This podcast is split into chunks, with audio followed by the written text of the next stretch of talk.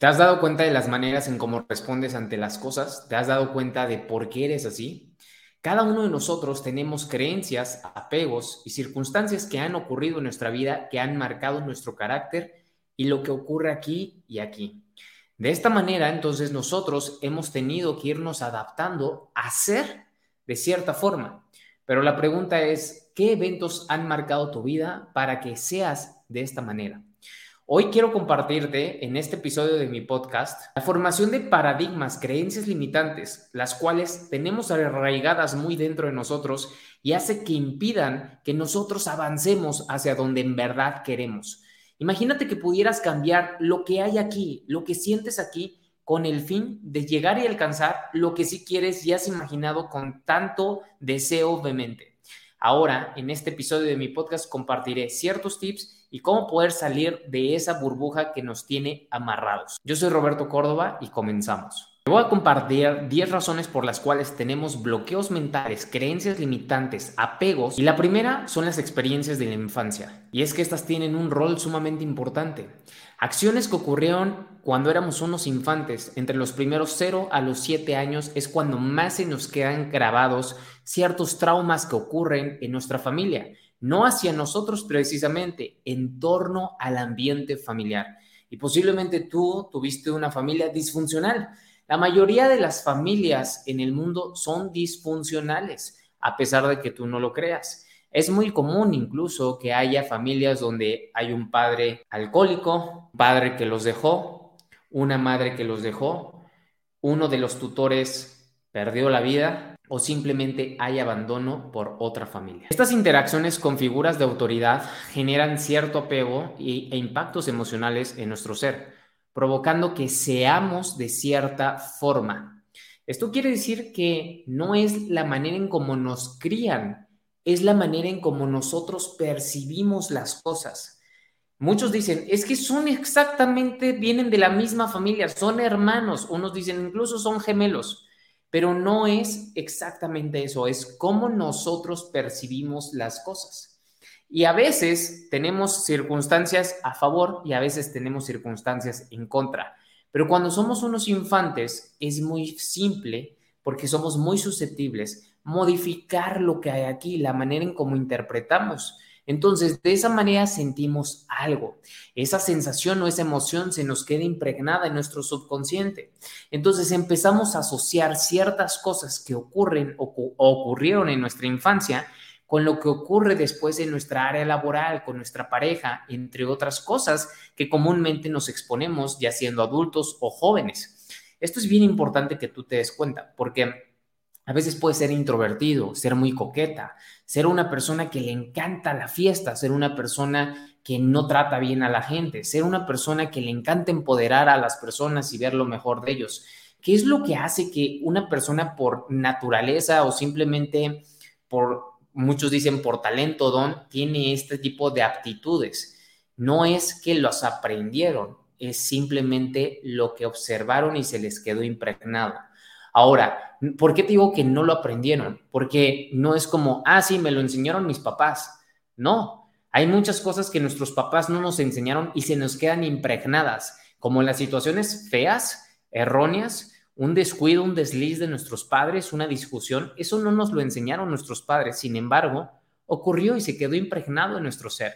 No con la intención de nuestros padres de dañarnos, hacernos sentir menos, afectar nuestra vida o que quedemos traumados. Por supuesto que no, pero sucede. Entonces, nosotros como padres lo que tenemos que hacer es tener muy en cuenta que los siete primeros años de un infante son los más importantes. Lo que le dicen sus abuelos, lo que le dices tú, lo que le dicen los tutores en la escuela, todo lo que le digamos se queda grabado. Si tú festejas el triunfo de un hijo a temprana edad, es grandioso. Si tú coqueteas con tu hija porque ya no tienes interés sexual con tu pareja, entonces a tu hija le gustarán las personas mayores. Esto lo habla mucho Robert Greene en su libro Las leyes de la naturaleza humana. ¿Por qué somos como somos? Y es que es padrísimo entender en qué momento de nuestra vida empezó este bloqueo mental. Porque tú no lo reconoces, tu subconsciente ya lo tiene grabado.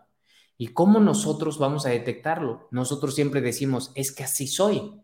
Pero ¿por qué eres así si tu papá no es así? ¿O por qué eres así y no mejor cambiamos con el fin de que puedas mejorar?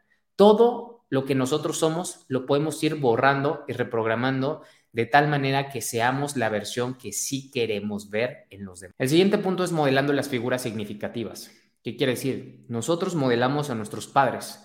No es que por genética seamos enojones, por genética tengamos ese buen sentido del humor, no. Es cómo observamos a nuestros padres interactuar con la gente, con nosotros mismos. Esa es la razón por la cual somos así. Entonces, si tú tienes un modelo a seguir, que en este caso es tu padre, tu madre o algún tutor como tu abuelo, lo que provocarás es que tengas los resultados que ellos en sus maneras de ser, en sus hábitos, en su pensar. ¿No te has dado cuenta que hay mucha gente que dice, ay, eso está muy caro? Y escuchas al abuelo y dice, es que también eso, eso está muy caro, me quisieron cobrar de todo. Y entonces empiezas a salir más frecuente con esa familia, que a lo mejor es de tus amigos, y ves al papá y después ves otra vez al abuelo y hablan exactamente igual. De hecho, el niño, el infante, puede modelar los pasos del padre, de la madre, de la figura que él considere como su tutor, como su líder. No sé si te has dado cuenta que los hombres hablamos muy similar a nuestros padres. Escucha a los em, a jóvenes que eh, puedes salir con ellos y de pronto está su papá, que a lo mejor ya es una persona de la tercera edad, y te darás cuenta que su voz es muy similar. También te darás cuenta que caminan muy similar. ¿Y por qué caminan similar? No es genética, repito, es simple observación. Monkey see, monkey do. El simio ve, el simio hace. No sigas o no hagas lo que mis labios dicen, mejor ve mis pies. Y es que nosotros estamos acostumbrados por medio de la evolución a seguir los pasos de nuestro líder, que en este caso son nuestros tutores. Por esa razón, nosotros somos como somos simplemente duplicación de lo que nuestros padres hacen. A veces creemos que nuestros hijos no se dan cuenta de nuestras acciones, actitudes con nuestra pareja o hacia los demás. Créeme que sí lo hacen. Cultura y sociedad. Las normas de la cultura o de la sociedad lo que hacen van formando de cierta forma valores, creencias que nosotros tenemos como hombres, como mujeres, como mexicanos. Y esto lo que provoca es que empecemos a formar en nosotros ciertas maneras de ser, de igual forma, las cuales se convierten también en ocasiones en creencias limitantes. ¿Por qué? Porque si nosotros tenemos a nuestros profesores, a la sociedad diciendo que no se puede, que está cañón, que está muy difícil, que qué horror, que esto, que el otro, y escuchamos puras cosas negativas, eso empieza a ser por parte cultural que empecemos a entender que así son las cosas. Por ejemplo, México es un lugar de narcotraficantes y en el extranjero así lo conocen. Y nosotros lo reforzamos. Entonces, culturalmente hablando, reforzamos eso. Reforzamos que somos una sociedad de tacos. Reforzamos que somos una sociedad de sombrero y de mariachi. Entonces, de acuerdo a eso, tú empiezas a decir, sí, está bien y es, bajo mi estándar. Soy mexicano, como buen mexicano. Y no solamente le pasa a los mexicanos, le pasa a los alemanes, le pasa a los americanos, le pasa a todo tipo de personas. Esto es algo cultural. Y es que nuestras creencias y las maneras en cómo nosotros empezamos a desempeñarnos, pues es de acuerdo a cómo estamos programados. La sociedad también nos programa, las noticias nos programan, lo que ocurre en tu colonia te programa. Entonces, bajo repetición y bajo ese ambiente, tú empiezas a ser de cierta forma. Júntate con lobos y aullar te enseñarás. Entonces, ¿cómo es la sociedad en México? Desgraciadamente, la mayoría de las personas en México no les gusta lo que hacen. La mayoría de la gente no está conforme con su gobierno. La mayoría de la gente no gana lo que quiere ganar. La mayoría de la gente tiene miedo a la inseguridad. Entonces, nosotros tenemos temas de conversación culturalmente hablando muy similares que, y muy diferentes a un americano, a un alemán.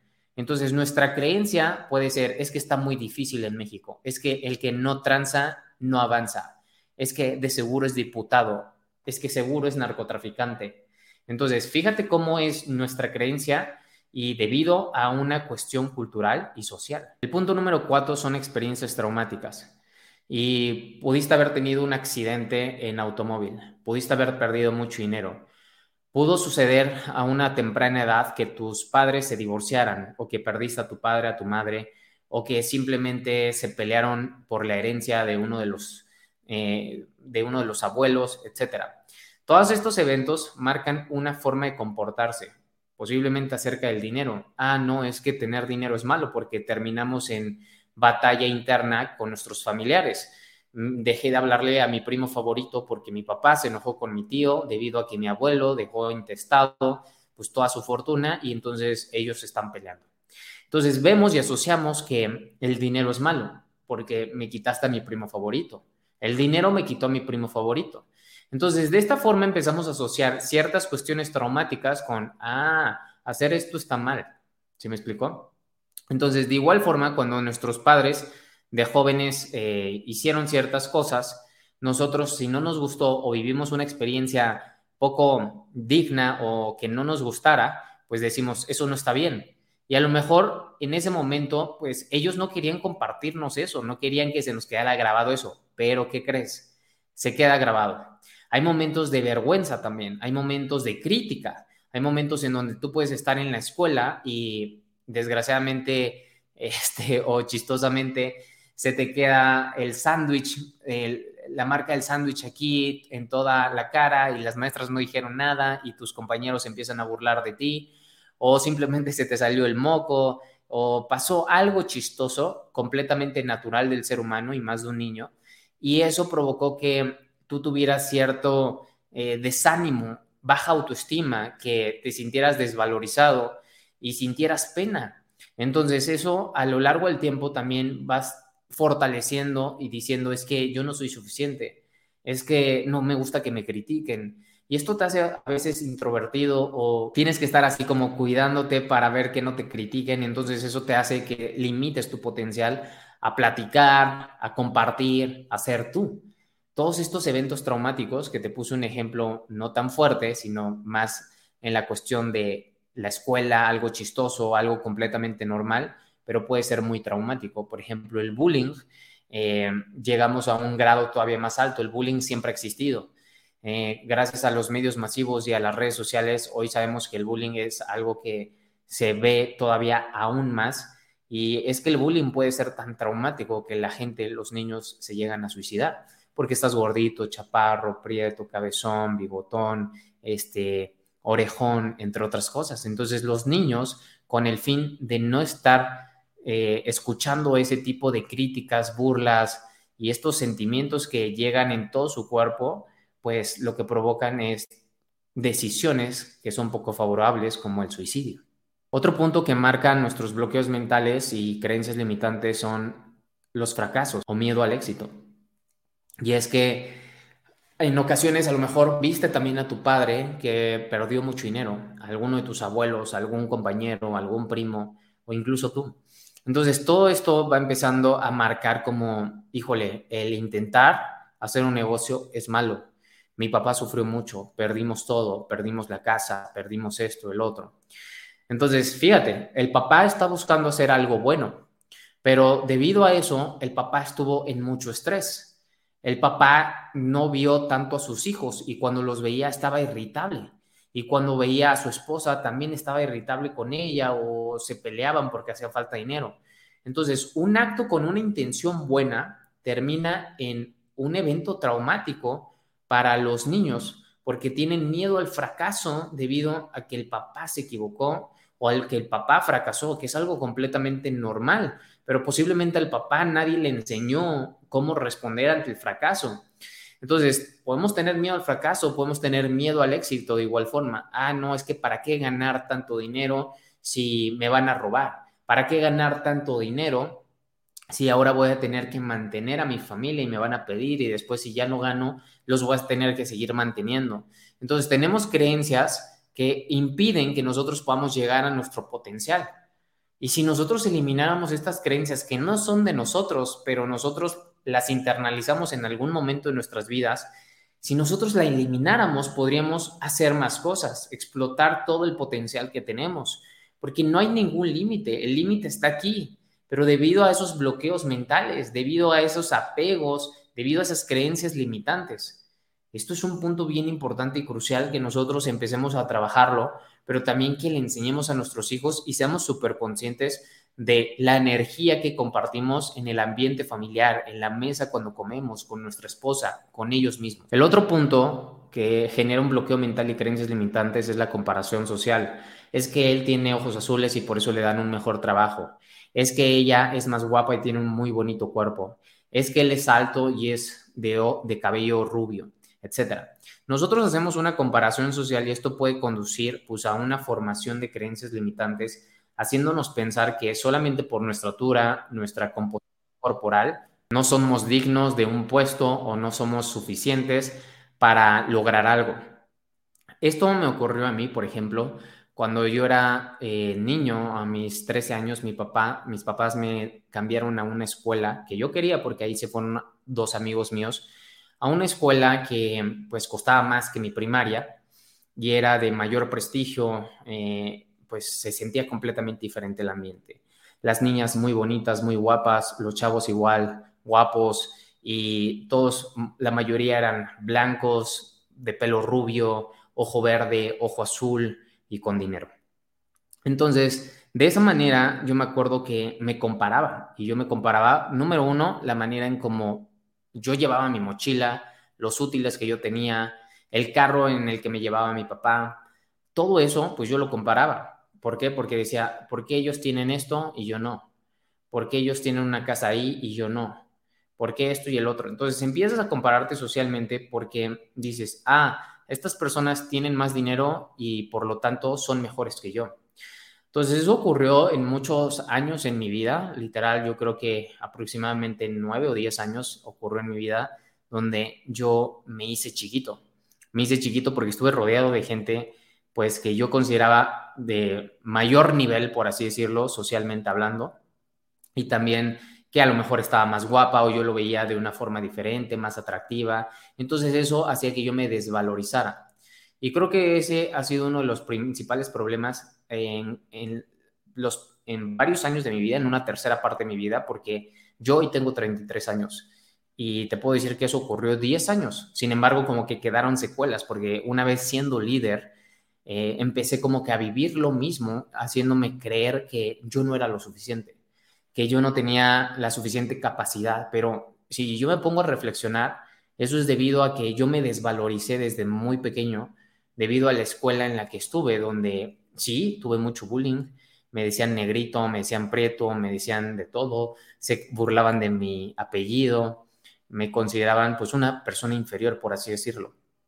Entonces, afortunadamente supe relacionarme con la gente correcta y pude salir adelante, aprender mucho, pero sí me afectó de cierta forma. Entonces, esa creencia se me quedó muy grabada y eso afectó en mis primeros años de emprendimiento mi desempeño, mi creencia de sí seré lo suficientemente bueno, sí seré capaz, yo soy el líder, podré hacerlo y pareciera que no, pero todos nosotros tenemos eventos o circunstancias de este tipo que marcan la diferencia. El siguiente punto es la autopercepción negativa y continuando con el paso anterior o el punto anterior, pues es exactamente lo mismo.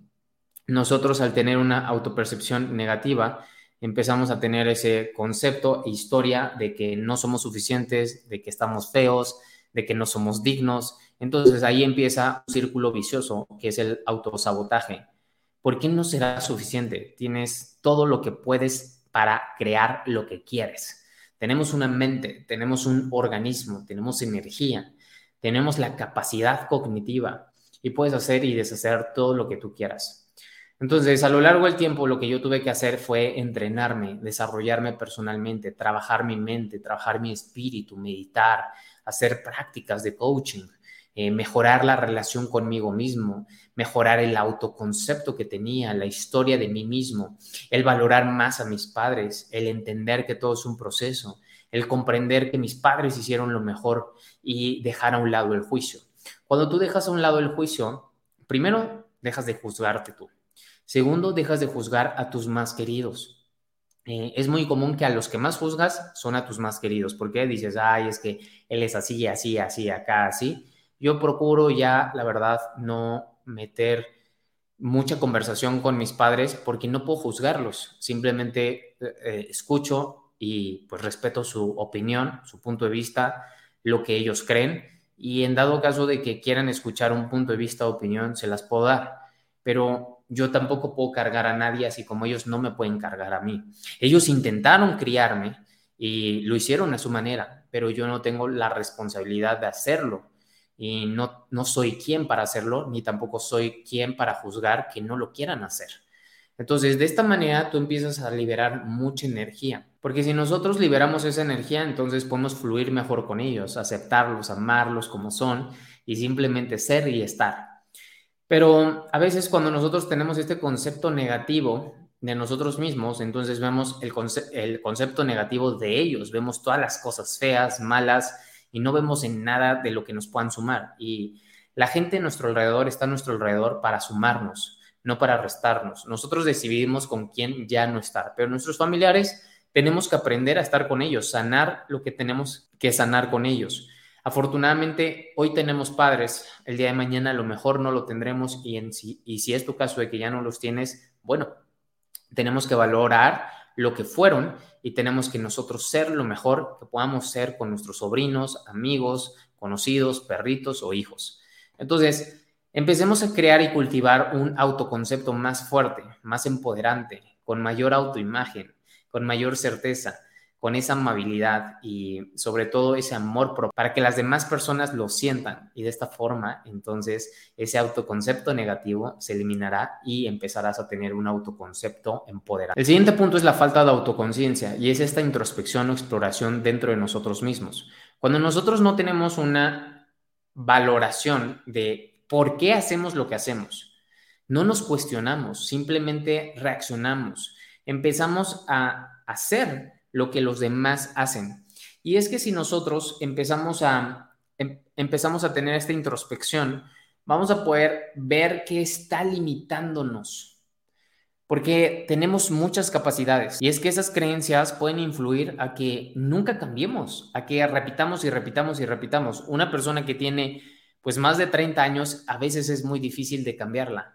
Se dice que una persona de menos 30 años es muy fácil de cambiarla todavía si estamos repite y repite y repite formas o maneras que le convienen a esta persona para poder progresar.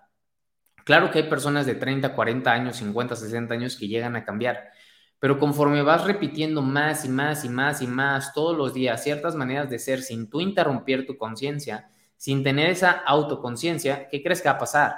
Es una verdad absoluta, es la historia que tú crees de ti mismo. Entonces, al momento de tener reflexión, podemos encontrar nuestro verdadero valor, ese autoconcepto, y de esta manera cambiar por completo el paradigma y comenzar a escribir la historia que queremos de nosotros mismos. El noveno punto es la influencia de los medios. Los medios masivos hoy son las redes sociales y es que en ellas también hay publicidad. Pero no solamente eso, lo más peligroso es el algoritmo. Si tú consumes algo que te generó morbo e interés al principio, te va a salir otra vez algo del mismo contenido. Y si tú lo vuelves a, buscar y buscar y consumir y consumir, ¿qué crees que va a pasar? Va a volver a pasar lo mismo, va a aparecer, te va a volver a aparecer. Entonces empiezas a generar cierto deseo, incluso gusto, incluso motivación. Entonces te puede salir violencia, como te puede salir una mujer en bikini, como te puede salir naturaleza, como te puede salir riqueza, drogas, entre otras cosas. Y lo que tú tienes que hacer es elegir. Elegir qué es lo que sí quieres consumir. Pero los medios masivos crean la cultura, la creencia de alguien. ¿Qué hicieron los medios masivos con la industria alimentaria? Propagar que el huevo, que el colesterol era malo propagar que los cereales eran buenos, que comer cinco veces al día era importante, que consumir jugos y frutas era lo mejor. Entonces, los medios masivos formaron culturalmente ciertas creencias, las cuales hoy nos tienen enfermos, gordos, con la peor pandemia en la faz e historia de la humanidad. Si nosotros viéramos lo que hizo la industria de los medios de comunicación nos daríamos cuenta que influyeron demasiado porque nuestros padres veían el televisor cuatro horas en las noches y nosotros estábamos ahí. Si nosotros viéramos lo que hizo La Rosa de Guadalupe, casos de la vida real, entre otras series, programas de televisión, eran traumáticos posiblemente. Y estos estos programas o estos, estas formas de comunicar de manera masiva empezaron a crear cierta forma de nosotros pensar, claro, así es la vida, los hombres son iguales y qué desgracia. Y la telenovela eso nos lo decía. El chavo del 8 nos decía que era pobre. Entonces, todos estos programas que a lo mejor son de violencia, entre otros, pero nos parecen graciosos o mm, tienen mucha relación con nosotros mismos, pues nosotros los aceptamos. Entonces, estás fortaleciendo la creencia cada vez más te estás quedando con ese apego emocional. Y entonces tú no ves algo más allá de eso. La gente culturalmente y arraigada socialmente, ¿qué es lo que hace? Lo que hace es lo que las masas hacen, lo que los medios de comunicación dicen. COVID, por ejemplo, no salgas, cuidado, vacúnate, etcétera. Igual, el control lo tienen las personas más poderosas. Entonces, cuando tú no tienes una autoconciencia, cuando tú no empiezas a tener cierta introspección y pensamiento crítico, todo lo que te digan los medios masivos, todo lo crees. Entonces, crees que el presidente es bueno, crees que estos son malos, crees que esto y el otro, y entonces no generas un pensamiento crítico. Tú eres una persona o nos volvemos personas que nos dejamos influenciar por lo que culturalmente validamos. En este caso, pueden ser los medios. El último punto es la resistencia al cambio. Y es que si nosotros no estamos dispuestos a cambiar, pues no podemos expandir nuestra mente. Albert Einstein dijo, la mente es como un paracaídas. Si no se abre, no sirve de nada. El cambio es extraordinariamente bueno, porque gracias al cambio hoy podemos disfrutar de esto. Tú estás escuchándome a través de un podcast, viendo un video en YouTube o simplemente consumiendo un video corto de mi podcast. Y es que gracias a las redes sociales hoy nos podemos comunicar en un chasquido, cuando antes nos podíamos comunicar pues a través de un telegrama, pues ahora podemos ser muy rápidos, comunicar, dar un mensaje, llegar a más personas. Y es que tenemos que adaptarnos al cambio, tenemos que usar la tecnología, tenemos que entender que lo que sabíamos no es la verdad absoluta. Creer que los cereales eran buenos no es cierto. Creer que solamente yendo a la escuela íbamos a tener éxito no es cierto. Creer que comprar una casa era la mejor inversión no es cierto. Creer que el colesterol es malo no es cierto. Entonces, hay un montón de cosas que a ti te enseñaron que según esto estaban mal o estaban bien, que hoy la ciencia ha comprobado, más estudios y tecnología ha demostrado que pues estábamos equivocados. Entonces, tenemos que estar abiertos al cambio, porque si no estamos abiertos al cambio debido a esas negligencias, entonces podríamos incluso perder la vida o hacer que nuestros hijos beban menos de lo que nosotros debido a que le seguimos insistiendo que no, que eso no es posible, que eso no está bien porque nosotros no lo estamos aceptando. Estos fueron los 10 puntos que te quería compartir para que tú comprendieras un poco más cómo se forman las creencias limitantes, estos paradigmas, estos bloqueos mentales y apegos. Todos nosotros hemos tenido, yo sigo teniendo ciertos y estoy trabajando todavía en ellos. Me doy cuenta en ocasiones cuando reacciono de cierta forma y veo mis maneras de ser. ¿De dónde viene esta manera de ser? ¿Por qué soy así? ¿Me gusta ser así? ¿Cómo lo puedo cambiar? Y estas son preguntas que te deberías de hacer constantemente para ver qué puedes hacer. Todo es un trabajo interno. Si tú trabajas de manera interna, entonces todo lo de allá afuera va a tener un resultado completamente diferente. Yo soy Roberto Córdoba. Recuerda suscribirte a mi newsletter El Credo de un Fuera de Serie y te toma solamente de 30 a 60 segundos dejar un review en mi canal, en mi podcast o simplemente suscribirte.